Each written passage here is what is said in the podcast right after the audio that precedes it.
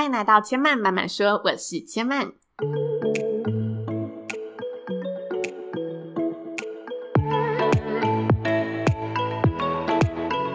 目前频道在 iTunes Store、Spotify、Google Podcast 都听得到。喜欢的朋友，欢迎帮千嫚订阅并留言评论，让更多人可以认识千嫚慢慢说喽。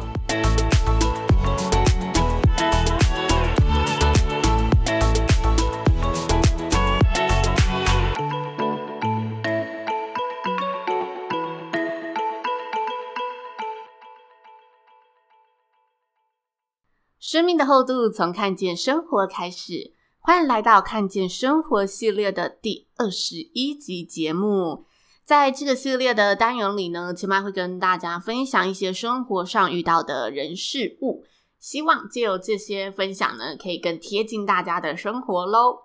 那上周呢，千嫚参加了一个面试，这个面试是一个即将要开拍的综艺节目的班底面试。那其实千嫚呢，在开始经营个人平台以接案为生活之后，就没有参加过任何面试了。但这次的面试呢，千嫚呢真的非常非常的天兵，因为我在前两个小时呢，发现自己搞错时间了。事情是这样子的，我记得呢，我在电话跟他约时间的时候，我是约下礼拜二，好不好？但是呢，我看了我的记事本，发现我是写在二十三号，那二十三号是礼拜一。但我心里又非常笃定，我一开口的时候是跟他约下礼拜二，好不好？不过我又很确定，他好像最后在跟我确认日期的时候是说三月二十三号，所以我就有点犹豫，诶，他是把三月二十三号搞成礼拜二，还是他真的要跟我约三月二十三号？是我自己一开始说礼拜二而已，所以我就开始陷入了一种有点犹豫，不知道怎么做的情况。如果大家发现了这个状况，大家会怎么处理呢？前面心中浮现了两条路，第一个就是我相信我记事本上记录的日期去了再说，但去了有可能他约礼拜二没错，就是我我们搞错日期了，但是我们是约礼拜二没错这个情况出现。但第二就是当时已经是面试前两个小时了，我打电话进去装没事的再次确认。但也有点糗，如果我再次确认发现，哎、我们真的搞错了，我觉得好像他也会觉得我有点两光的感觉。但犹豫之后呢，我还是决定要先打电话再说，因为见面呢比电话更尴尬，所以我决定电话先尴尬没有关系，见面可能就见到那个主管了嘛。那赌了一把，我打电话的时候就装没事的问：“哎，你好，我是今天有约面试节目班底的刘千曼，想跟你再确认一下面试的时间、地点是不是几点几分，在哪里等等的。”我就自己先开口想说，假装确认，让他觉得我很谨慎的感觉。但幸好呢，有惊无险的，他的确是约三月二十三号，是我自己呢一直记得我要约礼拜二这件事情，然后没有去确认到日期。那。最后呢，千嫚就决定赶快化妆，赶快出门，因为已经前两个小时了嘛，没有什么时间了。于是我就也没有心情去准备任何面试的内容，赶快呢不要迟到就好了。于是呢，千嫚就毫无准备的出发面试。距离千嫚上一次面试大概有五年以上的时间，所以呢，千嫚呢在。面试这个感觉是有点陌生的，然后因为完全没有准备呢，也让千嫚决定就见招拆招再说了。整个面试的过程其实蛮轻松的，他就是问问问题啊，聊聊天。然后如果有看千嫚的 IG 现实动态呢，千嫚有说最近被问到最难的一个问题，就是他竟然在面试的时候问我我的人生烦恼是什么。那呢，在他问完所有问题之后，最后他架起了录影机，他就说：“诶，接下来我要你对着镜头录三十秒至一分钟的自我介绍。”通常大家在参加面试之前，最基本的一定都会准备好自我介绍这个环节嘛。但是因为千嫚呢，如同前面所说的，自己就搞错时间，所以我没有任何缓冲的时间。然后他架好录影机之后，就说：“诶，那我们准备要开录喽，三十秒我会给你画一个圈圈，一分钟呢就要麻烦你就是赶快收尾了，最好可以控制在一分钟之内。”这一段话让千嫚想起了之前参加主持比赛那种。刺激感，因为之前参加主持比赛是三十秒就会有一声铃，然后时间到就会两声铃，然后要你马上停止。那幸好前面有过呢这个高压的经验，所以呢我知道他三十秒画圈的时候要如何快速收尾。但是因为没有任何的准备，难免心跳呢会 加速的跳着扑通扑通的，就是有点紧张的感觉。那整个面试过程结束之后，千曼回家后呢，就开始不断的想着前三个小时的那个历险记，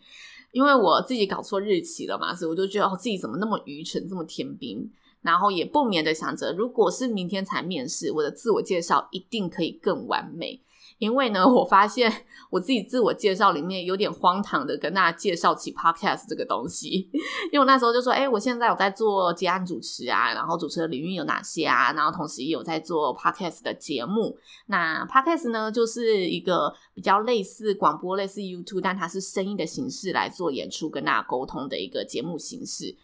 然后我介绍到这里，我就马上收掉，赶快介绍下一个。我想说，我现在又不是在面试。Podcast 的宣传大使，我怎么开始介绍？但我那时候直觉反应就觉得，哎，我讲这个单字出来，我不知道大家懂不懂这个单字。因为如果你说我是接案主持，大家就很明确嘛，主持人就是主持人嘛。那我就觉得 Podcast 现在好像对大家会有点陌生，所以我就 忍不住介绍了一两句。那除了这一点之外呢，整体而言，我觉得自己的。嗯，介绍内容都算是蛮顺畅的，而且有提到我现在的个人强项，就是我是口语表达这部方面有经过一些经验的磨练，所以在节目的班底呈现上、讲话上，我会是有条有理的。这些内容我觉得特点我还是有争取到，但我觉得自己开始介绍 Podcast 这一段有点荒谬的感觉。但呢，我也一次到底就录完了，然后也在时间内，所以我也觉得自己过去啊这些主持上的经验真的也非常有帮助，同时也有点庆幸，因为它是面对的录影机，就是我刚开始在做 YouTube 的时候，我有阵子有经营 YouTube，刚开始啊在面对镜头录影的时候，会自己觉得有点尴尬，但是因为呢有经过这一段的，就是小小的经营之路，所以。现在就是让我对着镜头去说话，我会比较自然一点点，所以也觉得哦，幸好在经营 YouTube 的这段期间有接触到面对镜头讲话这件事情，所以我也可以一镜到底的把它一次的录完，又是顺畅的，然后内容也是有凸显到个人特色的内容。那这次的面试啊，让我想起了以前我在。去出发面试之前，其实我以前面试每一个工作，我都是会做好十足的准备，就是公司资料啊，我一定会查得很彻底，然后设法的想我要怎么讲，怎么去呈现自己，对自己超级有把握的出门，而且会带着一种态度，是你不录取我，一定会是你的损失的那种气势。但是我觉得有部分原因，一定是当年自己就是有那种初生之犊不畏虎的关系。就那个就是哦，天不怕地不怕的精神。但这次的面试，我出发之前，我觉得，因为它还是相关领域的工作，然后也是我很想要的工作，所以我对自己的表现仍然是非常有自信的去呈现。但是那种天不怕地不怕的态度啊，有点消失了。这个消失啊，我觉得可能是我知道这个世界有多大了，我不再是那个就是初生之犊不畏虎的孩子。但是呢，我觉得这个消失呢，有很大一部分也是。我没有提前准备，因为我自己就是愚蠢的搞错时间。